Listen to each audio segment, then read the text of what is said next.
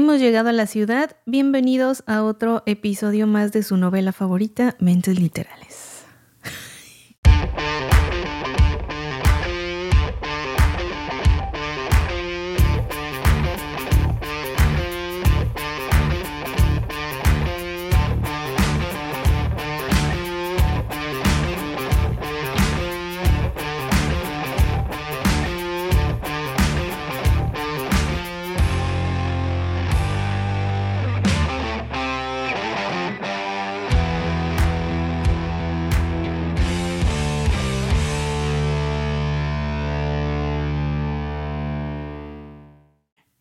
¿Qué novela, Ani? ¿Qué novela hemos creado? Bueno, estamos creando, ¿no? Estamos creando y eh, qué fanáticos se están volviendo, qué eh, ávidos de información. Sí. ¿Por qué? Cuenta. Porque no dejan de llegar mensajes muy bonitos eh, de parte de ustedes, de todos los escuchas, con muy buenos deseos. Muchísimas gracias. de, de corazón les agradecemos todo lo que nos escriben todas las buenas vibras que nos mandan y eh, pues nos piden eso, ¿no? Que sigamos adelante con estas historias, que contemos un poco más acerca de nosotros y de lo que nos va sucediendo en estas lindas y hermosas vacaciones juntos que hemos estado pasando.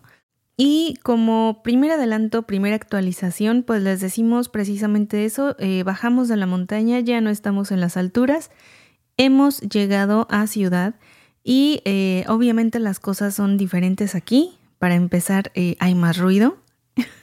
Mixtega se está volviendo loco con, con los ruidos de los vecinos para que no afecte tanto a la grabación. Pero eh, e, e igual, en su mayoría es, es un lugar bonito. O sea, en, en, donde estamos es una zona tranquila. Hay naturaleza, hay, hay de todo. Hay muchos colores, me encanta el otoño y eh, pues yo sigo feliz, yo sigo pasando días eh, maravillosos en este lugar, pero obviamente sí hemos tenido diferencias en, la, bueno, al inicio, sobre todo para adaptarme eh, del, cambio de, de estar en, en, como en solitario en la cabaña y llegar aquí a la ciudad. Pero pues poco a poco nos vamos adaptando. ¿Tú qué? ¿Cuáles son tus impresiones, Mixtega? Estás muy callado esta noche. No, fíjate que ahorita comentaste sobre las diferencias de la ciudad y la diferencia de la montaña. Lo diferente para mí es la comida. Allá en la montaña estábamos comiendo, entre comillas, un poquito más saludable. Sí. Y aquí en la ciudad es todo lo contrario. Sí. ¿Por qué? Porque aquí encuentras de todo, entonces se nos hace fácil ir al supermercado donde pues, hay más abundancia, los restaurantes que nos faltan, entonces eh, para mí esa es la gran diferencia hasta el momento en términos alimenticios. Por lo demás, sí, o sea, sí tienes razón, allá estaba tranquilo, no había mucho ruido, solamente el ruido de algunos pajarillos y algunos animalillos que andaban por ahí. Y acá, pues, el bullicio de la ciudad, el ruido, o sea, es diferente. Bastante diferente. Em, la vecina, la vecina tiene un buen pulmón tiene una buena bocina, entonces luego habla o, regaña a su hijo o, a su perrito y, sí, sí, sí te espanta. O sea. Sí, se escucha todo acá. Bueno, no, no tan así. No tan, exagerado, pero sí, o sea, el tono, aparte el tono de su voz es muy fuerte, entonces sí. Y, por eso estamos aprovechando a grabar ahorita, porque no está. Exactamente, estamos cuidando que la vecina no esté. A lo mejor salga en el episodio, a lo mejor, ¿no? Quizás, quizás le invitemos como este a una pequeña aparición. Pero bueno, sí, precisamente es más, eh, las tiendas son más prácticas aquí en la ciudad, obviamente. Ya todo viene un poquito más preparado, más procesado.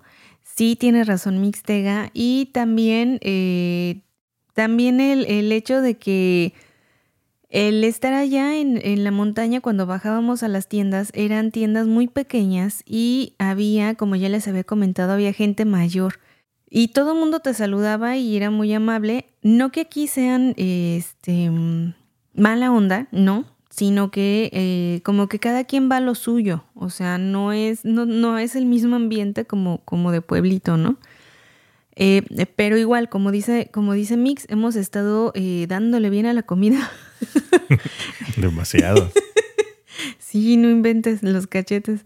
Em, hemos estado saliendo a, citas.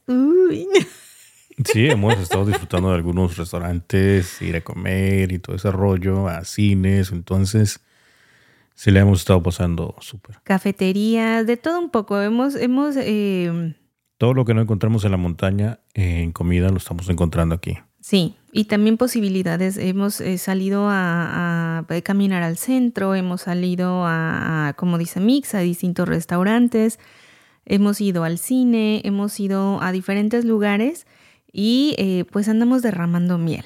Ani ya vivió su primer Viernes Negro y pues ya nos puede contar sus impresiones también, ¿no? De qué, qué te parece, qué es lo wow que mucha gente comenta. Sí, también ya me tocó un Viernes Negro que, eh, pues yo creo que es más, es más el, La euforia de eso, ¿no? Porque en sí no... En sí no, es, tanto, exactamente, en sí no es tanto, pero la gente sí se, se aloca, se emociona demasiado. Están, eh, eh, los lugares, las tiendas están Parece que pasó un huracán o algo, ¿no? Un tornado. Tal cual, parece que pasó un huracán, los zapatos estaban, eh, o sea, literalmente todos tirados en el suelo, eh, muchos no tenían par, había eh, pedazos de ropa, o bueno, no pedazos de ropa, sino, em, por ejemplo... Todo en desorden. Juguetes, ajá, juguetes en zapatería, en, en, la ropa de dama en zapatería, zapatos en la, entre la ropa todo estaba mezclado, todo estaba tirado, todo estaba pisado.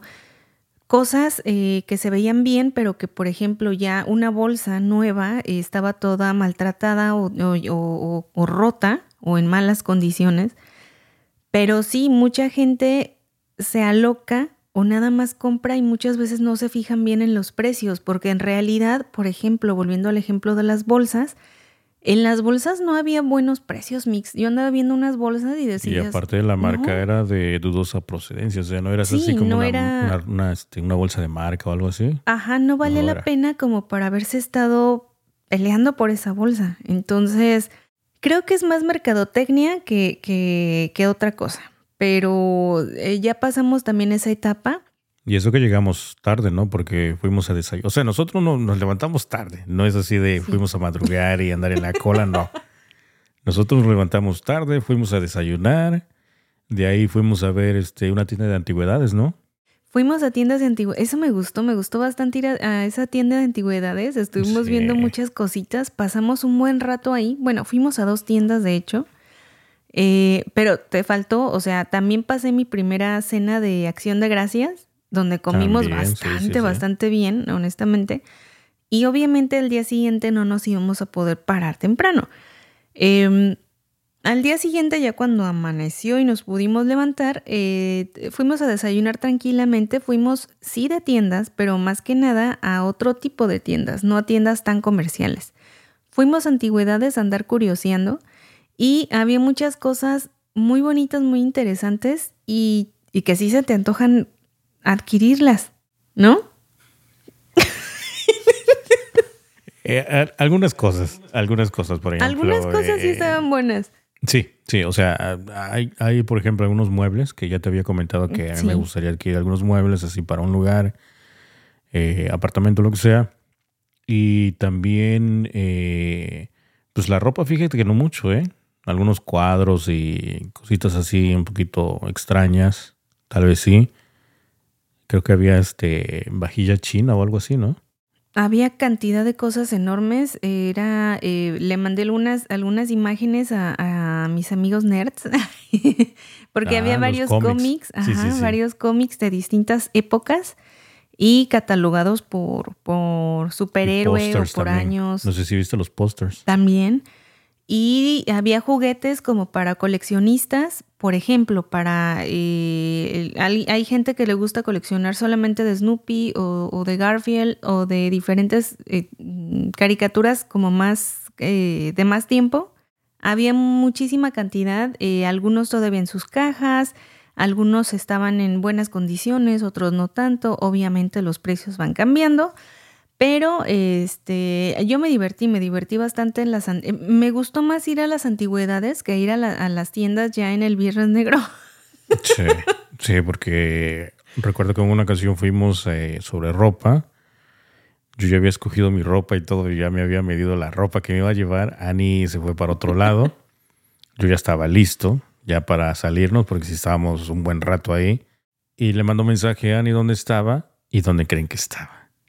Curioseando con, no sé qué estabas viendo, creo como unas muñequitos o no sé qué, en lugar de estar viendo la ropa. Sí, estaba viendo, este, curioseando sobre todo en, pues en ese tipo de cositas. Eran eh, peluchitos, muñequitos, cosas de arte y diferente cosa. No era ropa lo que yo estaba viendo que me hacía falta ropa precisamente para la, para la cena de acción de gracias. Y eh, se suponía que, la, que la, ese día las compras iban a, a, hacer acerca de eso. O sea, Mixtega ya tenía seleccionada su ropa. Eh, Teóricamente yo debería tener seleccionado lo mío, pero en lugar de irme sobre la ropa, divagué y me fui a ver otras cosas. Entonces Mixtega siempre me tiene que andar sacando de otros departamentos y, enfocarme, o sea, lo que vas, a lo que vas. Sí, llegamos a la conclusión de que no somos buenos compradores, honestamente. O sea, no lo somos. Yo la verdad me desespero muchísimo. Yo no me enfoco. Tú no te enfocas, tú estás en, en otras cosas. Eh, en una ocasión casi me desmayo por estar esperando a Annie que se estaba midiendo una ropa. Ya no sabía este, dónde estaba. Pero este es real, gente. Me manda mensajes. Sí, sí, sí, Me siento mal. me voy a desmayar. Sí, estaba yo recargándome sobre las escaleras porque sí, la verdad ya estaba viendo negro. Sí, se le estaba bajando el azúcar y yo así de, ¡ay! Se desmaya, auxilio. Y ya, eh, pero no pasó nada, no pasó a mayores, nada más como que se desesperó de estar ahí adentro. Aparte, el clima estaba bastante cálido dentro de la tienda. Y como que sí llega un momento en el que te, te engentas, te, mm, como que te abruma, ¿no? El estar dentro de... Pero, pero todo bien. Eh, eh, aquí déjame, nada más antes de entrar ya a lo que es el libro de la semana. Fuimos a un restaurante español, a un restaurante de tapas, que para mí eh, me encantó. Ha habido dos lugares de comida que me gustaron muchísimo y uno de ellos es este restaurante español. Hasta el momento, ¿no? De los Hasta que el hemos momento. Visitado. nos faltan varios más. Pero de los que hemos probado, eh, me quedé muy sorprendida por los sabores. No, yo no había tenido eh, oportunidad de visitar este tipo de lugares. Y la comida. Eh, sí, en cuanto a la comida. Y qué bonito lugar. Me gustó bastante. Estaba atascado de gente. Había muchísima gente. Tuvimos que reservar. Eran unos asientos chiquititos, una mesa chiquitita para nosotros dos. Pero a pesar del ruido, a pesar de de la aglomeración de la gente, a pesar de todo, estaba la comida muy rica. la mezcla de, sabores, Era, era genial. Disfrutamos mucho Mix y yo. Salimos de ahí eh, eh, felices de haber probado muchas cosas. Sí, honestamente sí, nos gustó bastante. Saludos a los eh, a nuestros escuchas de, España, porque la verdad su comida es deliciosa. Nos gustó bastante y mira que nos escuchan bastante por allá, por esos lugares. Muchísimos saludos. Y sí, ¿eh? muy buena, muy buena comida. Em, pero no a todos les gustó. Estábamos, les pasamos el chisme, porque ahí nos tocó un chisme a Mixtega y a mí de que a la, la mesita de al lado estaba habitada, o más bien llegó. Antes de, antes de que continúes con eso, es que para ir a un restaurante es como para ir a experimentar los sabores de la comida, ¿no? No es así como que vas a pedir algo y, y pues si no te gusta, pues ni modo, ¿no? Pero no creo que la comida estuviera mala. No, la, bueno, no, al contrario. Nos habían dicho que pidiéramos diferentes cosas para probar entre los dos. Sí, ya íbamos recomendados, ¿no? Sí, exacto. Y llegamos y empezamos a pedir de esto y de aquello, de, así, varios platillos para compartir entre los dos. Mientras nos traen nuestra comida, en la mesa de al lado llegan un par de muchachas, obviamente más jóvenes que nosotros, eh, hacen su pedido y lo que hacen, o sea, lo que hacen inmediatamente cuando les llega el platillo es sacar el celular y empezar a fotografiarlo y subirlo a redes sociales. Eh, sí miré de reojo, eh, porque a mí me tocó el lugar no tan... O sea, no tenía buena vista porque estaba... Sí, no tan estratégico. Mirando la pared solamente. Y, y me, en ese momento me di cuenta de que Mixi y yo ya estamos en una etapa más allá de la madurez. Sí, nosotros íbamos a lo que íbamos, a comer. Una vez empezaron a traer la comida, nada de fotografías, no teníamos tiempo para eso. O sea, a tragar, a comer, ¿no? Así es, nos presentan los, o sea, nos dan los platillos. Y, eh, o sea, en ningún momento se me pasó por la cabeza sacar el celular y, enseñar la comida. Pero ella sí, y, y, no comían, o sea, se levantaban y buscaban el ángulo y andaban de un lado para otro. Y estaban muy felices y contentas comentando acerca de lo que les estaban comentando a ellas, porque para esto déjenme decirles que no estaban hablando inglés, hablaban un inglés eh, em, el cual yo sí podía entender porque era más básico. Cuando hablaban con otras personas del restaurante, con los meseros o demás, pero entre ellas hablaban otro idioma. Sí, sí, sí, como del Medio Oriente más o menos. Quizás, no, no sé, pero eh, ellas estaban felices eh, subiendo y, compartiendo fotos.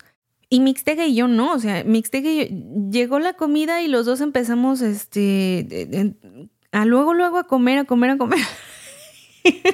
a probar porque estaba riquísimo, había una combinación de, mm, dátiles con, con, queso de cabra que ah, estaba riquísimo, riquísimo, junto con jamón, jamón serrano. Creo que sí, creo que era jamón serrano. Sí, mal no recuerdo. Eran, eran combinaciones muy ricas, eran eh, algunas cosas muy, muy chiquitas y muy básicas, pero tenían sabores. Pan con tomate. Riquísimo, exactamente. El pan con tomate estaba delicioso. Sabroso, sí. Hay que ir este fin de semana. ya tenemos este algo programado ah, para este fin de semana. Ya tenemos, ya tenemos planes. Pero podría ser. Y eh, en eso estábamos, estábamos consumiendo nuestra, nuestros ricos platillos cuando de pronto una de las mujercitas llama a un mesero y le empieza a decir que, eh, que se lleve el plato. El mesero se queda así como que, ¿what? ¿Por qué? Y mandan traer como, como a, otra, a otra persona, imagino yo que sería tipo gerente o algo así. Sí. Y la mujercita estaba sumamente enojada porque estaba muy picante o al parecer no lo podía comer y que porque decía que, que, picaba demasiado, que quién sabe qué. Se estaba quejando, pero en sí nada más probó un solo bocado, o sea, un solo bocado del, alimento. Y ahí me salió lo latino porque ella así como de chívaselo, chívaselo. Y el plato estaba intacto, intacto. Y yo ahí me daban ganas así como que, dámelo, dámelo. no se lo lleve, no se lo lleve, déjalo Sí, así como si tú no lo quieres, pásalo. Pero no lo quiso, o sea, lo, lo, lo lo retiró que porque no le había gustado porque lo sentía demasiado picante al paladar. El caso es que cuando le llega la cuenta, ella está sumamente enojada porque le están ah, cobrando ese, sí lo platillo. ¿eh? Sí, lo, pensé que no lo, noté. No, sí, yo estaba, en, yo estaba en el chisme, o sea, estaba come y come, pero en el chisme. Y estaba muy enojada porque decía que, así como de, ¿cómo se atreven a cobrarme este platillo si no me gustó? Y era lo que estábamos diciendo Mix y yo, o sea, el hecho de que no te haya gustado no quita el que lo hayan preparado para ti. O sea, si tú no lo quisiste comer, ya es problema tuyo, no del restaurante, ¿no? Mm, eh, bueno, está difícil la situación ahí, pero sí, o, sea, fue lo que ordenó al principio, ¿no? Al inicio. Fue lo que ordenó al inicio y todavía se estaba quejando y estaba escribe y escribe, decía eso, es que es increíble cómo pueden, o sea, obviamente esto en inglés, que cómo podían servir esas cosas que, que este, mm, bueno, con palabras que yo no puedo decir, pero decía, decía básicamente eso, que era un sabor muy fuerte. todo eso que yo no escuché? Es que, es que yo la tenía, o sea, estábamos muy pegados y yo, yo la tenía... Eh, pues casi de frente, ¿no? Exactamente, casi de frente.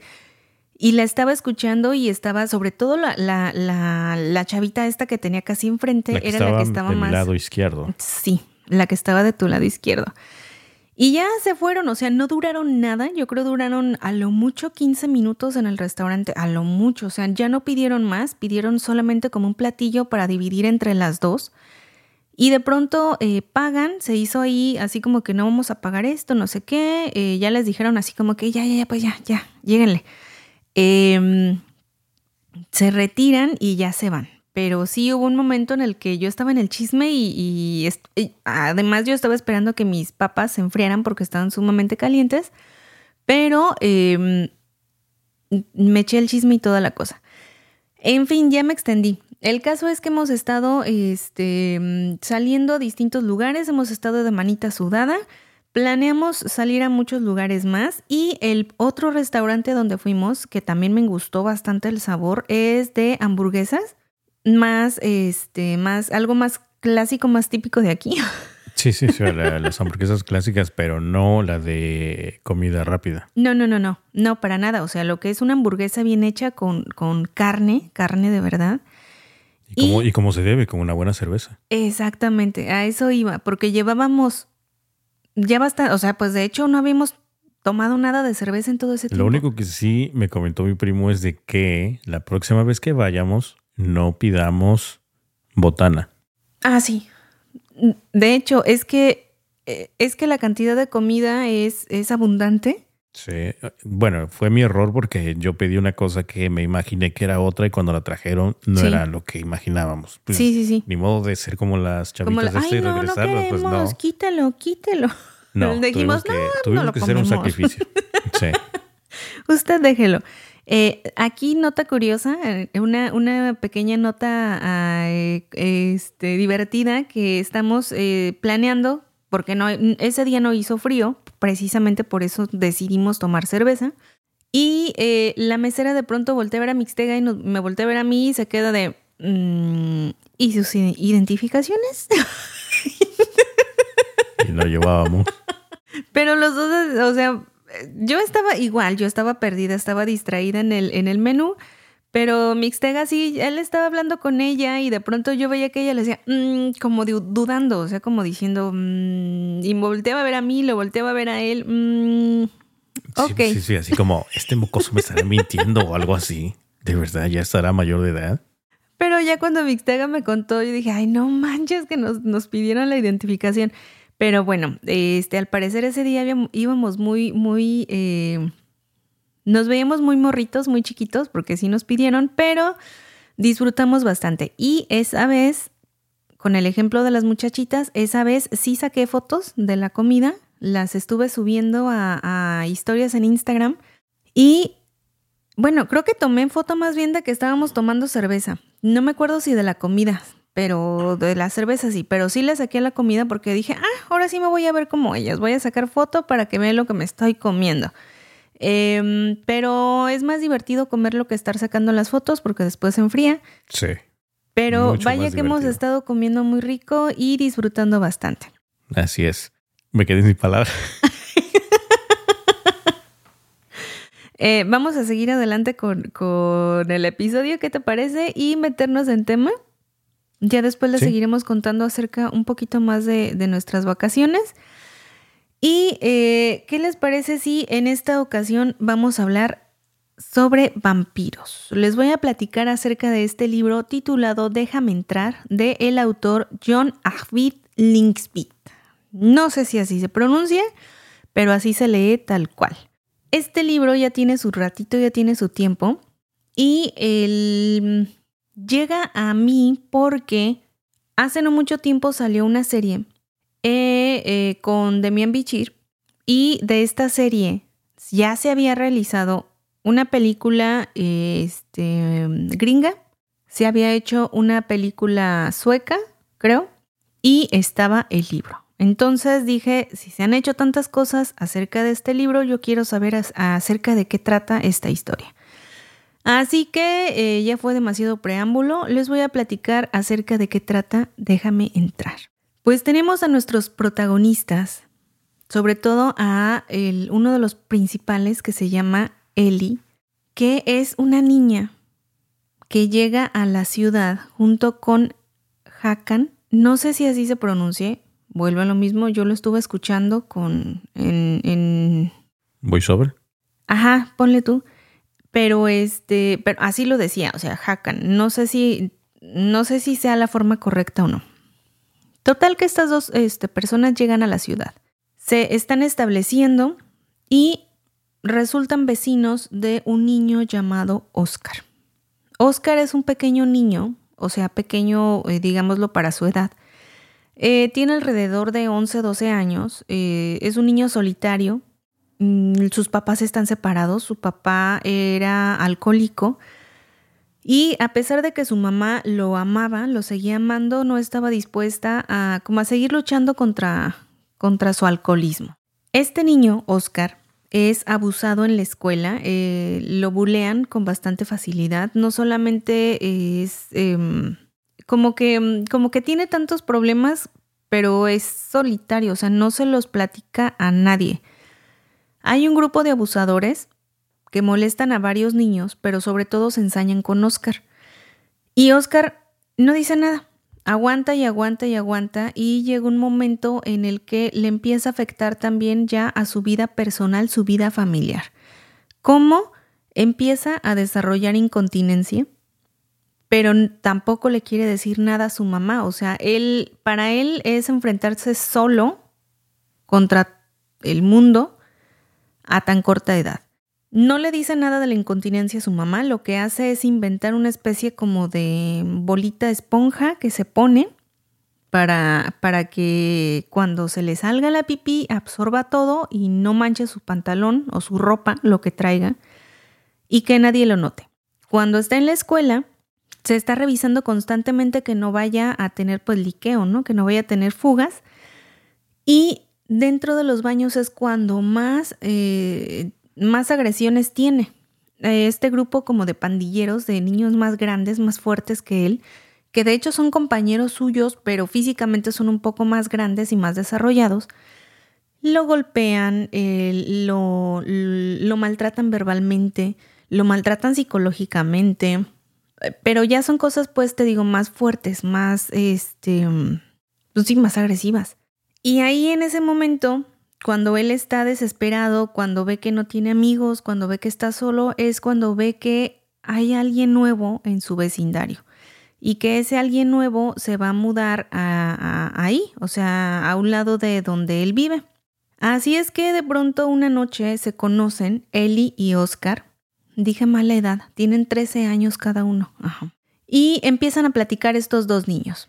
Inmediatamente Oscar nota a que hay algo diferente en Eli eh, ella es distinta, simplemente no tiene frío. Le dice así como que, ¿por qué no tienes frío, no? O sea, está haciendo un chorro de frío, está nevando, ¿por qué no traes chamarra? Y pues ella le dice, eh, quizás porque olvidé lo que es el frío, o sea, no, no tengo, quizás porque lo olvidé. Eh, es una niña muy ágil y también huele extraño. Oscar nota un olor muy raro de, de esta mujercita, de esta niña, pero no sabe cómo como identificar a qué huele. Vamos a hablar un poquito acerca de Hakan. Él es el protector de Ellie y se encarga de ella, se encarga de proveerle eh, pues todas las cosas que básicamente la niña necesita. Aquí vamos a hablar que eh, las necesidades básicas de Ellie están reducidas a conseguir sangre, porque efectivamente Ellie es un vampiro. Y esto lo vamos a empezar a deducir porque en el, en el día que se conoce con Oscar, eh, ellos están de noche en este, como en este mini parque que está pegado a donde ellos viven. Eli no tiene frío, es muy ágil, es muy fuerte, ve de noche, tiene cualidades distintas a las de un niño normal y efectivamente se alimenta de sangre porque es un ser distinto, un vampiro. Se supone que tiene que alimentarse de, eh, de, cosas frescas, es decir, de sangre fresca, no puede ser sangre procesada, ni sangre ya vieja, ni nada, o sea, tiene que ser como al momento, así como que recién sacada del envase. y eh, Hakan empieza a matar jóvenes en esta nueva ciudad, o sea, se cambian constantemente de ciudad y él sale de cacería, va y busca eh, jóvenes u hombres vulnerables a los que él pueda atacar sin, sin levantar tanta sospecha. Y una vez que los tiene este, como sometidos, porque él lleva como un, un tipo tanque donde hay este, como, un, como un somnífero, o sea, les pone un tanque con un somnífero para dormirlos rápido. Y eso le da una ventaja de algunos minutos en que estos hombres están inconscientes o jóvenes y él los puede eh, degollar y recolectar la sangre. La relación de estos dos personajes, Hakan y Eli, es, es rara, por decirlo de alguna forma, ya que Hakan es un hombre de mediana edad que es atormentado por su pasado, por sus gustos, por sus deseos y sobre todo lo que él quiere es complacer a Eli. O sea, quiere protegerla, quiere complacerla y quiere darle todo lo que le pida. Está como bajo un hechizo, digámoslo así, y totalmente embobado por la niña. Eli, por otro lado, pues como que sí medio lo manipula, le dice, este, o sea, él está así como que, quiéreme, por favor, Eli, quiéreme. Y ella le dice, sí, sí te quiero, pero primero tráeme de comer. Sí, sí, sí, o sea, le dan falsas esperanzas, ¿no? Sí, y le dice, bueno, ah, porque él ya no quiere matar, o sea, a él sí le, a él sí le da remordimiento el, el hecho de estar matando jóvenes, de estarlos degollando. Y le dice, es la última vez que lo hago, o sea, no puedo hacerlo, ya no quiero continuar con esto. Y Eli le dice eso, o sea, le dice, si vuelves una vez más, necesito que mates una vez más, o sea, que me alimentes una vez más porque yo no puedo sola. Y si lo haces, te voy a dar lo que tanto quieres. Y él le dice, eh, ¿de verdad me vas a dejar hacerlo? Y ella, sí, sí, voy a dejar, este, te voy a dejar hacerlo, pero necesito que, que me consigas comida, ¿no? Cosas así te va explicando en el libro. Días pasan, estos dos personajes discuten, Eli y Hakan, y ella sale a comer sola porque le dice eso, o sea, o sea, así como de ya no te necesito, yo puedo sola, no sé qué. Sale a comer y deja un cuerpo tirado de un, de un, un borracho, un vagabundo. Y eh, eh, es que digamos que Eli no tiene como la suficiente fuerza. Bueno, sí, como que no es tan limpia. Es decir, deja un, pues deja un tiradero. O sea, deja al hombre ahí todo este, desangrado, todo lleno de sangre, es todo, o sea, pues todo embarrado en, en plena calle. Eh, no esconde el cuerpo, deja tirada su sudadera, deja un desastre. Y después regresa y Hakan le pide perdón, ella también pues, se perdonan y todo. Y le dice, pues, o sea, sí te perdono, pero vas, o sea, necesito que limpies un cadáver que dejé por ahí, ¿no? Tirado. y Hakan ahí va, ¿no? Así como que, ah, sí, sí, bueno, sí, pero ahora sí me vas a dar lo que yo quiero. Sí, ahora sí te voy a dar lo que quieres. Pero primero esconde ese cadáver. Y Hakan va y hace lo posible y limpia todo lo que puede y desaparece el cuerpo. Pero el grupo de amigos de este hombre, de este vagabundo, de este borracho, se, se dan cuenta de que no está, de que desapareció y empiezan a sospechar que algo malo le pudo haber pasado que mm, pues por ahí algo sucedió y que no va a regresar. O sea, ¿quién no va a regresar? ¿Hakan? No, no, no, el borrachito oh, al que mató Eli, ajá. O sea, sus amigos lo andan buscando porque dicen así como que, pues, ¿dónde está, no? O sea, siempre se a de que ya no aparece, ¿no? Sí, es que era un grupo de bohemios, digamos, este, de alegres bohemios, es decir, de borrachitos que se juntaban en un bar a tomar y era un grupo ya establecido, o sea, Mm, eran amigos de mucho tiempo, se conocían y se frecuentaban bastante, bastante, y de pronto no llega uno de ellos. Y es así como que, ¿por qué no llega? O sea, algo le tuvo que haber pasado, alguien tiene algún conocimiento de esta persona y nada más no lo pueden encontrar. Entonces se les hace raro y empiezan a temer que algo grave les pudo, le pudo haber pasado. Conforme se va desarrollando la historia, Oscar se va haciendo cada vez más amigo de Ellie y de pues de que empiezan a platicar más, de que empiezan a, como a tenerse más confidencias. Y Oscar le empieza a decir eso, le, empieza a contar por fin, empieza a abrirse con alguien, empieza a decir que, que, hay niños que abusan de él, que lo golpean, porque en una de esas le pegan, le pegan muy fuerte, eh, agarran ramas y le empiezan a azotar las piernas pero uno de ellos es como especialmente cruel y le da un, azotón en la cara, en plena cara, y le hace una, o sea, lo abre, le abre la mejilla. Y llega a casa y Oscar le dice a su mamá que se cayó, que fue una herida con una piedra, pero sigue sin contar nada, ni en la casa ni en la escuela. Esa parte me, me desesperó bastante porque no acude a compañeros, no acude a maestros, no acude a papás, no acude, o sea, no hay ni asesores, o sea, él no se acerca, está cerrado completamente. Y con quien se va a abrir es con esta pequeña, bueno, con esta niña extraña. Y le empieza a decir eso, o sea, de abusan de mí, son más, más que yo, eran como tres los que lo, lo molestaban todos los benditos días. Y le decían eso, o sea, chilla como puerco. Eran malos. O sea, los malos le decían a Oscar, ¿no? Le decían chilla como puerco y ahí estaba el niño. crueles son, ¿eh? y si no chillaba como puerco, entonces le pegaban o le hacían cosas bien feas, lo sobajaban o humillaban. Y si chillaba como puerquis, entonces lo dejaban ir porque les daba risa. O era obviamente una humillación porque lo dejaban llorando, chillando como puerco. Ya llegó la vecina. ¡Ah! Ya vi las luces. Entonces, este, mm, pues ahí estaba el pobre Oscar tratando de, sobrevivir a su, a su escuela, ¿no? Y Eli le dice eso, es que tienes que defenderte. El día que te defiendas, el día que ellos se den cuenta que tú también puedes dar batalla, te van a dejar de molestar. Y le decía a Oscar, es que son más que yo. Y le decía, le decía a Eli, este, si son más que tú, entonces pega más fuerte. Entre, entre más eh, te agredan, más fuerte debes de responder. Ese era el consejo de Eli, ¿no? Así como que ojo por ojo. Mientras tanto llega un momento en el que ya los, los asesinatos son bastante em, evidentes en este lugar.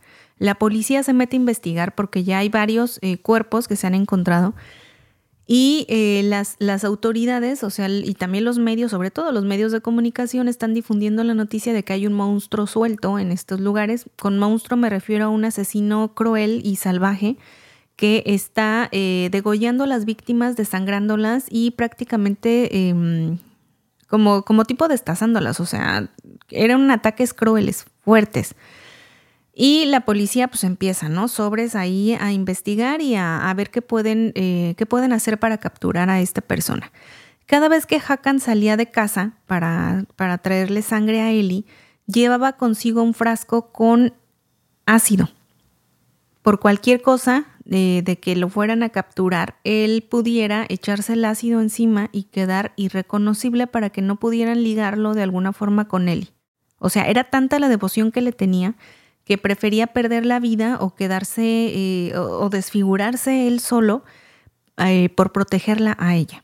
Y llega un día en el que eh, Hakan sale de cacería está desesperado por la promesa de Eli, porque ahora, al parecer, ahora sí le va a, recompensar de la forma que él quiere. Y se arriesga además, se mete a, un, a unas piscinas y va a atacar a un, a un muchacho que supuestamente está solo, pero que en realidad no está tan solo. O sea, hay, hay gente alrededor, pero pues él ya está desesperado. Dice, pues aquí sobres ya con este, ¿no? O sea, será un buen trabajo. Total que está tratando de, o sea, duerme a este muchacho, lo seda, no completamente, está a punto de rebanarle el cuello cuando de pronto el muchacho empieza a despertar y empieza a gritar. Y eh, también gente de afuera empieza a notar que algo raro sucede, que algo raro está pasando tras esa puerta cerrada que no consiguen abrir. Y Hakan se da cuenta, por fin, de que ha llegado el momento de usar el ácido. Así es que sin más eh, eh, sin más tiempo que perder, abre el ácido y pronuncia el nombre de Eli por última vez antes de derramárselo por encima de la cara. Y mientras tanto, Eli está en casa. Eh, al notar que Hakan no llega, eh, obviamente piensa que algo malo sucede, que algo está mal, y sale a cazar de nuevo ella sola. Para mala suerte del grupo de bohemios que ya te había comentado de borrachines, hay una mujercita eh, la única mujer del grupo, que se llama Virginia. Y pues anda caminando por ahí solita cuando de repente le cae como un gato en la cabeza. ¿Eli? sí. Le cae, o sea, le cae un bulto encima. Eh, y es Eli que está tratando de morderle la garganta y de, y de, pues, desangrarla lo más rápido que pueda. La muerde pero no consigue terminar su trabajo porque uno de sus amigos de los bohemios em, escucha los gritos de Virginia y corre en su auxilio. La llevan al, hospital más cercano y le atienden heridas en el cuello y, pues empiezan a ver que efectivamente hay algo, alguien que está, ajá, que está atacando a las personas, pero que es un niño. O sea, es, una, es una cosita pequeña, no es un adulto, no es un hombre como, como lo hacen querer ver en las noticias, sino que es algo mucho más pequeño, como un niño pequeño. No lo alcanzan a ver bien, no tienen una, una visión clara de acerca de qué fue lo que atacó a Virginia, porque a Virginia le cae en la espalda. Pero sí empiezan a sospechar que es un niño quien está haciendo estos ataques de alguna forma. pero no pueden ir con la policía por ciertas cosas que este, no les iban a creer y demás, ¿no? Así como que para qué vamos si no nos van a creer. Y vamos a dejar la historia eh, precisamente en esta situación. Ellie está sola, está desamparada, ya perdió a su protector, no tiene la habilidad de alimentarse sola. Virginia está en el hospital, sobrevivió. Sobrevive, ah, ok. Y empieza a tener cambios en su sistema, empieza a sentirse diferente y a notar que algo va muy mal en su cuerpo. La contagió. Sí, en pocas palabras, está contagiada. La policía cada vez está más cerca de, de atrapar al asesino, porque, o sea, atrapan a esta persona. Bueno, ahí vamos a decir, Hakan queda eh, todo derretido con el ácido, pero no muere. Te lo describen de una forma muy grotesca, pierde un ojo, este, se le deshace completamente la nariz, pero sigue aún vivo. Se lo llevan a urgencias y están tratando como de, como de salvarlo, pero em, pues va a tener secuelas para toda la vida, eh, no podía respirar solo, o sea, cosas, eh, quedó muy, muy, muy, muy mal. Y la policía está tratando de investigar quién es esta persona, la identidad y sobre todo el por qué se echó este ácido encima. Esto parecía no preocuparle a Hakan, así él estaba como que tranquilo, lo único que, sentía era el no poder eh, despedirse de, de Eli, el no poder haberle dicho adiós una última vez. Y eh, pues es la historia básicamente de estos dos niños que están uniendo sus soledades, porque en realidad los dos están sumamente solos. Em, no que tuvieran, no que Oscar tuviera una mala vida, porque ahí déjame hacerte, bueno, e, eso es lo que yo noté, o sea, él era un niño solitario, pero también porque él lo buscaba, o sea, él buscaba estar solo. Podía haber hecho amigos, podía haberse abierto con su madre y haberle dicho, ¿sabes qué? Mm, no quiero e-, esa escuela, cámbiame de lugar. O está sucediendo esta situación, ve a hablar con el director o con la maestra o con los papás de estos niños. O sea, pudo haber buscado otras soluciones, pero no lo hacía. Todo lo aguantaba y lo aguantaba y lo aguantaba siempre, siempre, siempre. Su mamá era una buena madre. A veces estaba ausente porque salía a trabajar, pero no era que tuviera unos malos padres. Su papá sí, luego se le pasaban las cucharadas y andaba acá medio borrachín, pero no, no lo maltrataba. Y por algo se había separado su mamá para que él no tuviera esos, como esos ejemplos. Pero digamos, no era una mala vida la que tenía, nada más que era demasiado cerrado con su situación escolar. Y Eli, por el contrario, ahí sí está más cañón porque ella sí tiene una situación eh, mucho más difícil y ya tenía bastantes años sola porque en, una, en una plática ella se sincera con, bueno, en una situación se sincera con Oscar, le comenta que quién es, básicamente le dice qué es y le dice eso, o sea, llevaba bastantes décadas en solitario sin, sin tener un amigo. Porque Hakan no era un amigo, Hakan era su protector, más que nada. Esa es la historia. Sí, pero en sí no hay mucha información sobre él, ¿no? Sobre el pasado de él y todo ese rollo, o sí te lo comentan en el libro. No, no hay mucha información. O sea, si ustedes van por la información del vampiro, eh, eh, no es su libro. Eh, básicamente, Ellie dice que ella no es un vampiro, porque cuando los niños ya están platicando y todo, le dice eso Oscar, ¿eres un vampiro? Y ella le dice, no, yo no soy un vampiro. Em, comentan muy brevemente el cómo fue que se contagió.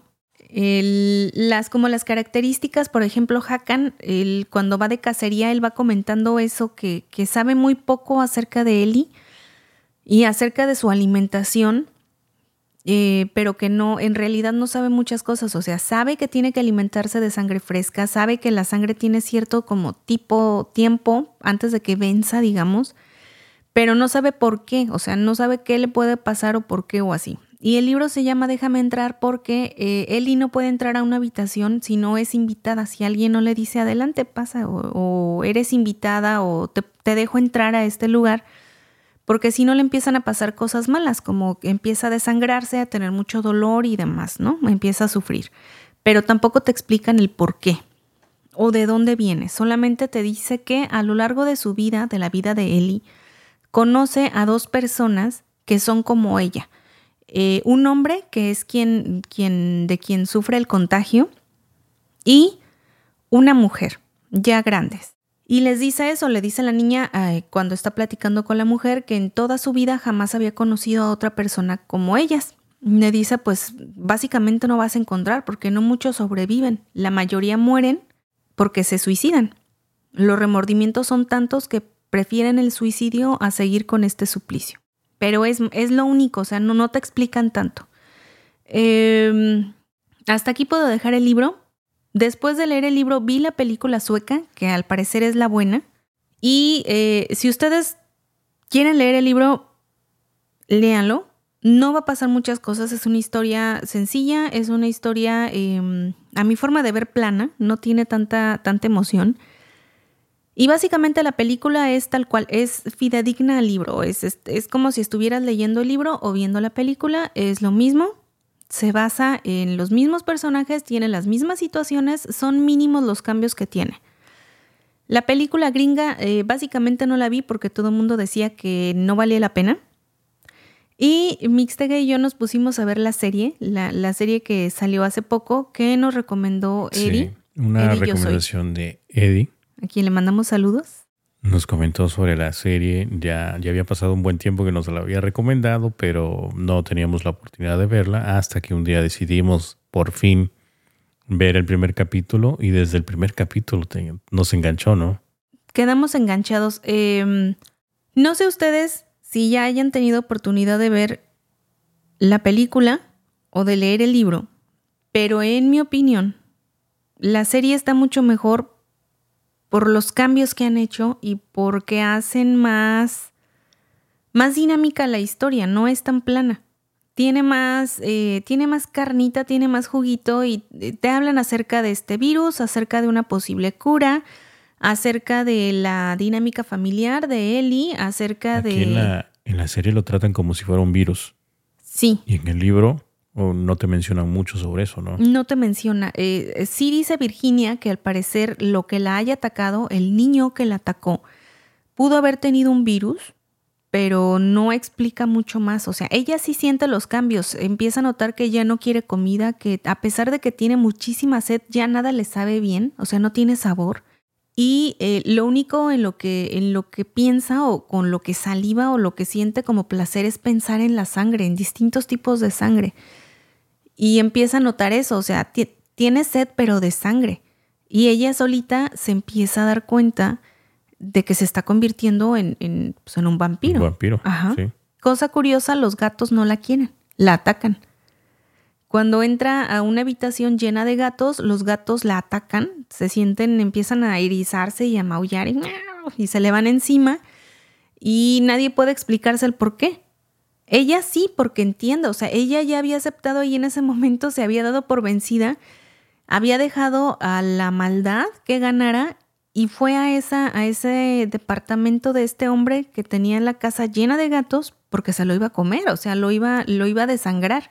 Oye, pero que no comentaste algo así como que la edad de la niña no eran 13 años. Básicamente, cuando la contagian, tenía 13 años. A partir de ahí ya no crece. O sea, ponle tú que hayan pasado 200 años, pero ella siempre iba a tener 13, porque ya no ya no iba a continuar con su crecimiento. Toda su vida iba a ser así. Sí. Sí, porque en la serie también hay algunas cosas que sí también, o sea, Estoy haciendo comparaciones de lo que comentaste aquí en el libro y en la serie de Bichiri.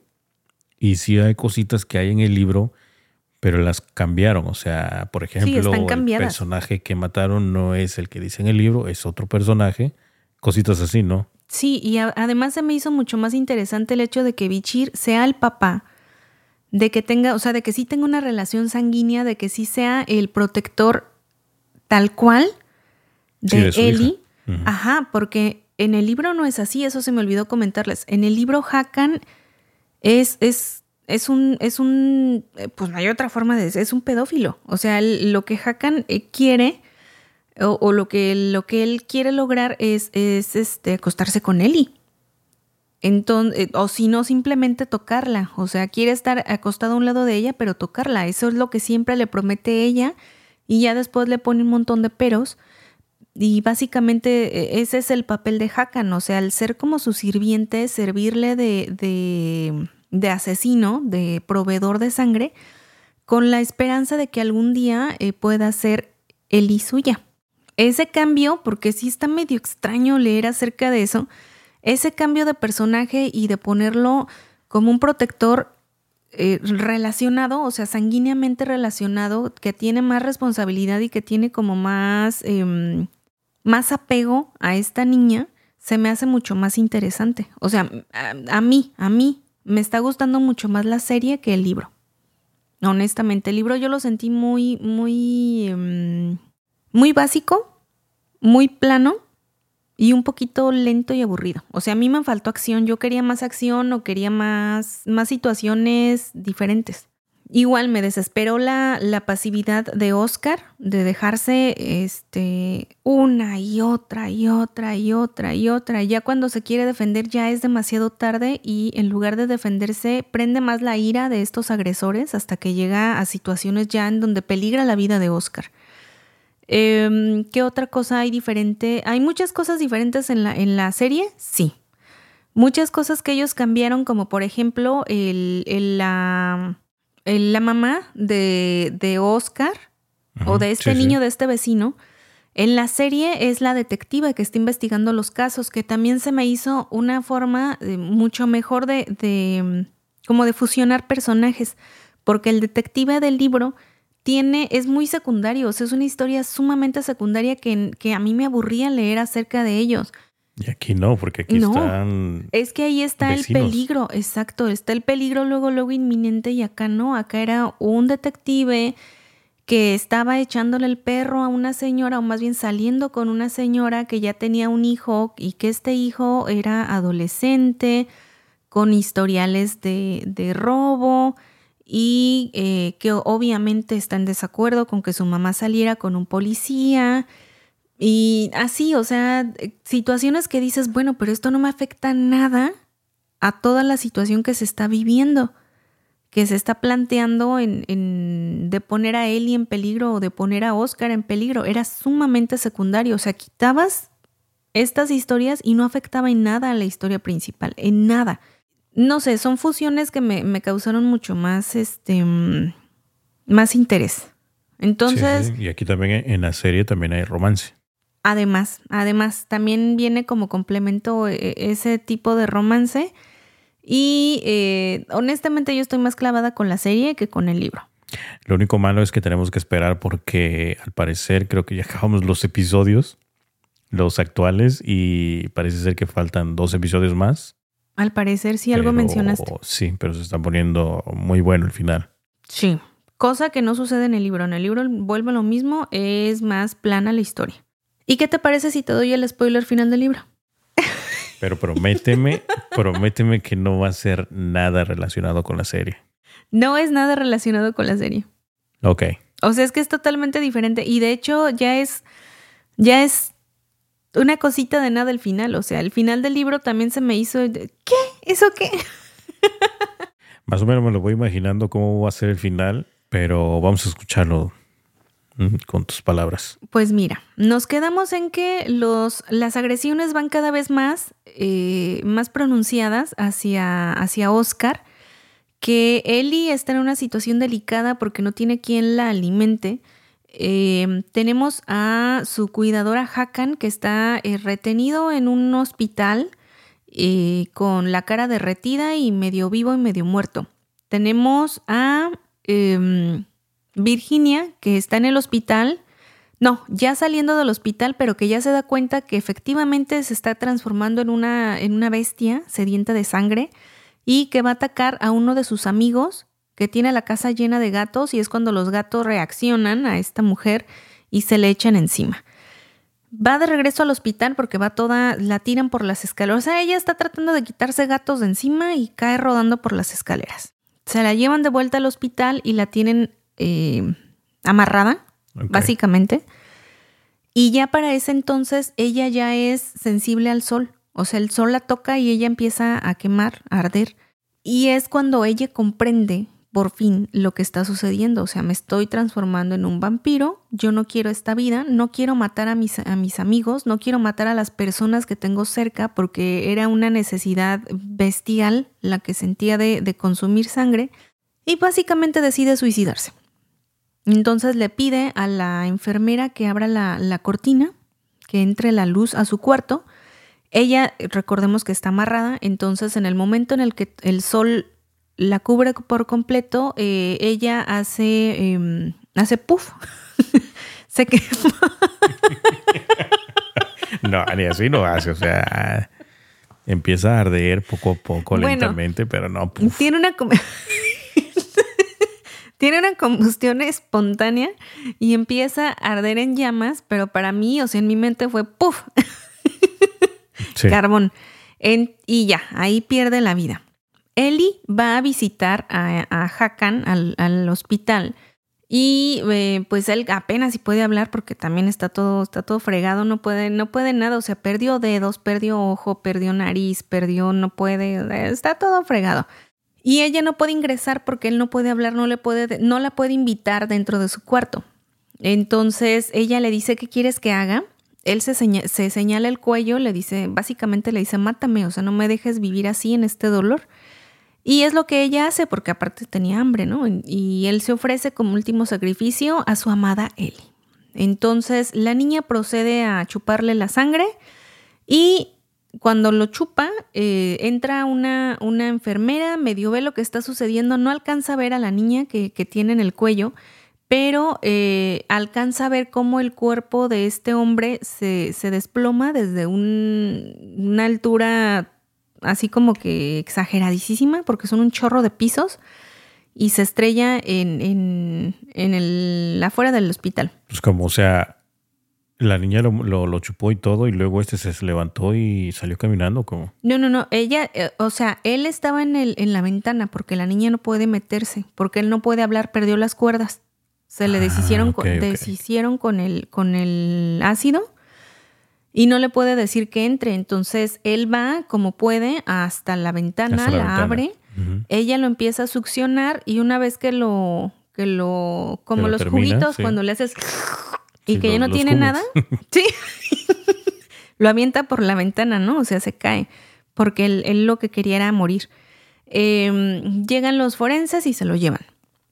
Eh, la niña eh, se va y empieza a, pues a decirle eso a, a Elin, a Oscar, o sea, ¿sabes qué? Pues me tengo que ir porque pues ya se descubrió todo el pastel y ya mataron a Hakan y ahora qué voy a hacer aquí, ¿no? O sea, ya no me puedo quedar, tengo que irme a otro lugar.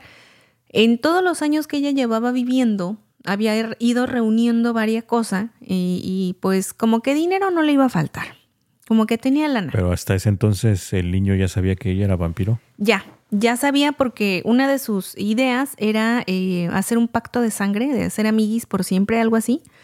Entonces el buen Oscar en su inocencia agarra un cuchillito y lo, se corta su manita para hacer un pacto de sangre. No, no le puedes enseñar sangre, no lo puedes hacer enfrente de ella. Exacto, y entonces Eli lo empieza a oler y así como los tiburones le cambia los ojos a negro, ¿no? Y empieza a sacar los colmillos y se lanza a las gotas de sangre que caen en el suelo y le empieza a chupar así como de...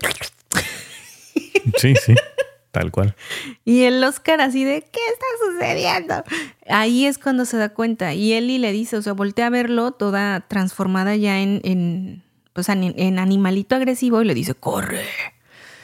Y ya es, ahí es donde se da cuenta. Ya después empiezan a platicar y ya le, le confiesa todo, ¿no? Sí, soy, este, soy una especie, pues, tengo esta cosa rara, ¿no? Que me hace comer sangre. ¿Eres vampiro? No, no soy vampiro, nada más como sangre y veo en la noche y no puedo tocar nada de... No puedo estar en la luz del sol, pero no soy vampiro. Y ya, empiezan ahí a platicar. Entonces, sucede ahí un momento mágico especial entre ellos dos y se dan un beso, se dan un kiko. Y cuando se da un beso, Eli le dice eso, o sea, quiero que seas como yo por un minuto. O sea, nada más para que veas lo que se siente. Y digamos que cuando le da el beso, Oscar puede ver la vida pasada de Eli. Ah, yo pensé que le había mordido la lengua o algo. No.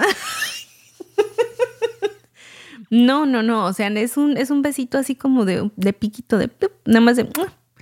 Pero en ese besito le pasa como información, ¿no? Así como que, como visiones acerca de lo que fue su vida.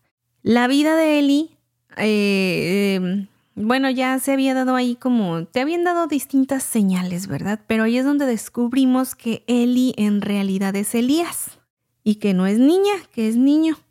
Entonces, era un niño que vivía no se sabe en dónde, o a mí se me pasó por completo, no sé, yo nada más dicen que es un niño y que hay varios niños formados y un señor está casi con cara de malo, está tirando los dados y sale un número y le toca a Elías y se lo llevan y su mamá está llorando y pidiendo que por favor no se lo lleven y a Elías lo amarran a una mesa y él no sabe lo que está sucediendo cuando de pronto siente que lo andan jalando por ahí abajo y puchún, que lo castran. O sea, ¿no dan más explicaciones en el libro? Simplemente te comentan eso y ya. Así es como yo entendí. Entonces le pasan el platito a este hombre que empieza a comer y a succionar ávidamente. Y mientras el niño se está muriendo de dolor, y ya, o sea, eso fue lo que, lo que él vio. Y se supone que este hombre que, que este... Que hace esta cirugía. Ajá. Se supone que es quien lo contagia, pero no te dicen más, o sea, nada más te dicen eso. Pero Eli, o sea, como que a partir de ahí, Elías desaparece y se transforma en Eli, porque se deja su pelito largo y empieza a vestir de niña. Y ahí entendemos la obsesión de Hakan, porque Hakan sí sabía que era un niño y oh sorpresa, resulta que Hakan no está muerto. Está contagiado. Pues sí, al morderlo. Despierta en el forense, hace matadero. Ese era su plan de hacker. No, él quería morir. No lo creo. Y su única obsesión es estar con él y entonces va y la busca, la encuentra y le quiere dar violín. Porque era su única obsesión, o sea, estaba tan obsesionado que aún a pesar de, o sea, ya convertido en vampiro y lo que quieras, era su única obsesión. Entonces ahí está, está como, como perrito. Ajá, ¿y luego qué pasa? Pues está atacando a Eli. Y Eli está tratando de defenderse y empiezan a pelear entre vampiros, pero pues no se, no se compara la fuerza de un vampiro niño a un vampiro adulto. Y se rompen huesos y no sé qué. Ah, porque para esto los vampiros sanan muy rápido, entonces se rompían huesos, pero pues un par de días después ya estaban como si nada. Eh, se desgarraban músculos y demás. Total que Eli le arranca el corazón a Hakan y de todos modos Hakan sigue vivo. Se hace ahí un así como que bien cruel la batalla y todo esto, ¿no? Por la obsesión de este, de este hombre. Em, total que... Eh, eh, Hasta ahí ya está cambiando totalmente la historia, nada más con ese final. Sí, pero ese no es el final. El final es cuando Oscar eh, va a la piscina porque le, le habla a su maestro, que de hecho tiene un maestro español, déjame decirte, y este maestro español le da clases y le ayuda a hacer este, ¿cómo se llama cuando levantan pesas y todo eso? O sea, el niño quiere desarrollar músculo. Desarrollar músculo, sí, sí. Porque al parecer, así como te lo comentan en el libro, está un poquito... Está muy débil. No, está como, no, como un poquito llenito. Ah, ok. Por eso le decían chilla como puerco. Ah, por eso le decían el bullying. Sí, exactamente. Aparte de un montón de cosas más. Y lo que el niño quería era ponerse fuerte y, poderse defender. Y va a estas clases y todo. Y cuando está en, natación, llegan el hermano mayor de, de, uno de los que le hacen bullying, porque él se defiende, les pega y todo. Y sí le, le, le hiere a uno de los niños de los bullying, lo hiere y el hermano mayor del que está herido va y quiere vengar a su hermano. Entonces le dice, eh, vamos a jugar un juego, o sea, básicamente lo sumerge, ¿no? Lo, está ahogando, lo está asfixiando, este, sí, ahogando, no hay otra forma de... Y Oscar ya no aguanta la respiración cuando de pronto puede salir a la superficie y eh, pues básicamente Eli entra y hace un matadero de niños. Y les corta la cabeza, se lleva a Oscar y la siguiente escena aparece en Oscar en un tren con varias eh, valijas, baúles, sobre todo uno grande, uno más antiguo, en donde va adentro Eli y los dos van camino a algún lugar. Y ahí se termina el libro. En que Oscar abandona su familia, mamá, papá, todo. en que Eli eh, pues, consigue un nuevo cuidador, consigue un amiguis y, pues se van juntos. O sea, Oscar va a ser su nuevo cuidador. Pues sí. Es que a mí, a mí Eli se me hacía desde un principio, yo dije, este jovencito es muy manipulador, mixte. Y, pero sí mata a Hacker. Sí, al final sí. Em, eh, más o menos. Digamos que más o menos. Es que queda, lo quería quemar, pero al final no lo puede quemar y después eh, se lo encuentra el, el, un vecino un vecino de por ahí se lo encuentra y, queda todo traumado porque tiene que estarlo aplastando a cada rato para que no se mueva. Está medio extraña esa situación. Entonces, digamos que sí queda medio, o sea, sí queda muerto en, gran mayoría, pero como, como caricatura, como que todavía se movían distintas cosas. Como cola de lagartija seguía moviéndose. Como Terminator, ¿no? Ponle tú. Entonces sí era así como que... Mmm, ah, sí, como la cosita, sí, ajá, ándale más o menos. Y este, pues e, esa es básicamente, o sea, básicamente es la historia de dos niños que estaban solos y que juntan soledades para que se sientan menos solos y que se van juntos. Por eso para mí fue como muy plana la historia porque dije, ya, eso es todo, o sea, no van a decir nada acerca del pasado, del contagio, del virus, de la enfermedad, del ataque, o sea, nada, nada más eso. No, no va a haber más. Y acuérdate que quedó también este Viridiana, ¿cómo dijiste? Ah, Virginia. No, Virginia. se mata. Ok, entonces no había, o sea, como que no había, no había cepa, no había rastro ya. No había dejado como. No, pero para esto, pero para esto, este, él, Eli sí le dice, o sea, Eli sí le dice a, a, a Oscar, es que yo no quiero dejar a nadie contagiado. O sea, imagínate qué horror. Pero va dejando un chorro de contagios, o sea, es sumamente descuidado. Para mí, para mí la, actitud del niño era muy egoísta, era nada más, quiero encontrar a alguien que me cuide, voy a manipularlo y a no estar solo, porque era lo que él no quería, estar solo, porque era, la vida de los vampiros era solitaria. Era una de las cosas que le dijo la señora, o sea, nadie aguanta tanto tiempo de aislamiento ni de remordimientos. Pero como él no se había visto como que en la necesidad de matar, sino que tenía gente que matara por él, pues ahora sí que le venía valiendo queso el remordimiento. Pero al final estás matando gente. Ah, claro, o sea, al final estás matando para poder vivir.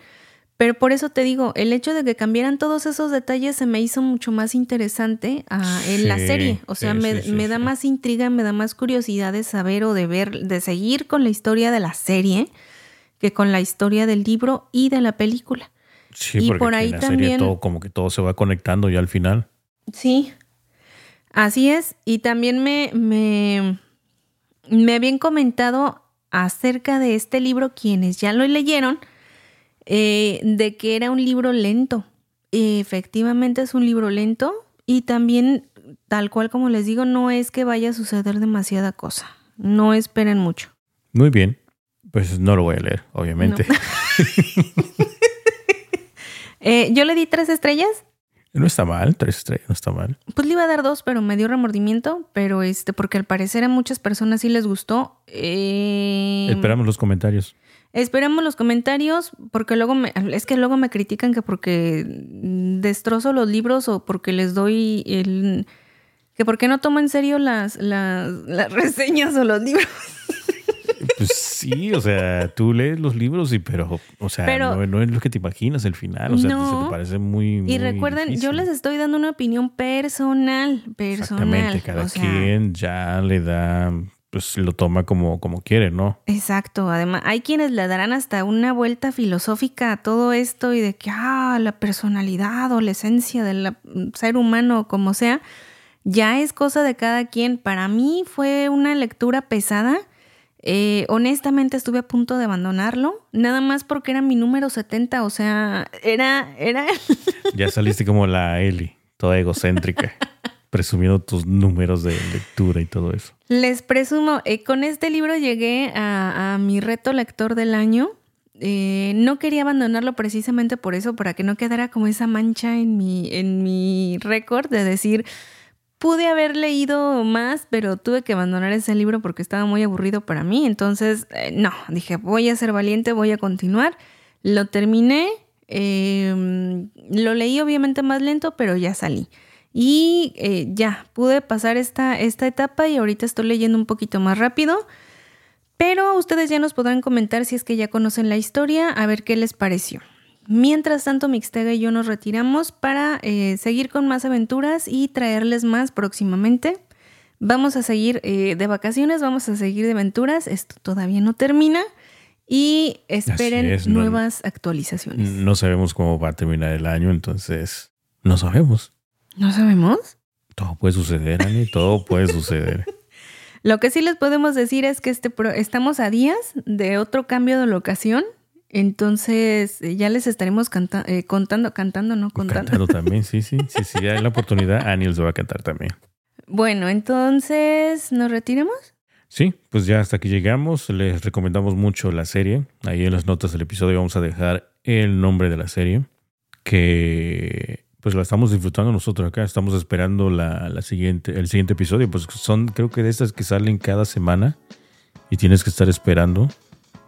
No es como en Netflix que te ponen toda la, la, la temporada. Y la puedes disfrutar de una sentada. No.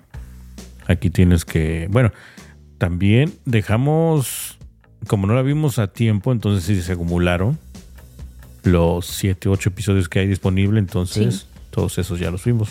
No en un día, pero sí los estuvimos viendo así. Y nada más. Nada más, y ahorita estamos viendo la de 1899. Sí, esa también está interesante. Todas estas recomendaciones son gracias a Eddie Yo Soy. Vayan a seguirlo ahí en Twitter o en Instagram, Eddie Yo Soy, porque nos recomienda cosas bien chidas. Y eh, saludos a todos los que nos han mandado mensaje, muchas gracias, los leemos con mucho cariño. Sí, también. Y saludos a España y a su rica comida. Sí, sí, sí, sí, muy, muy rica comida. Y pues bueno, esto es todo. Nos vemos en la próxima. Bueno, nos escuchamos en la próxima. Chai. Chai. Hubieras puesto el ardillo.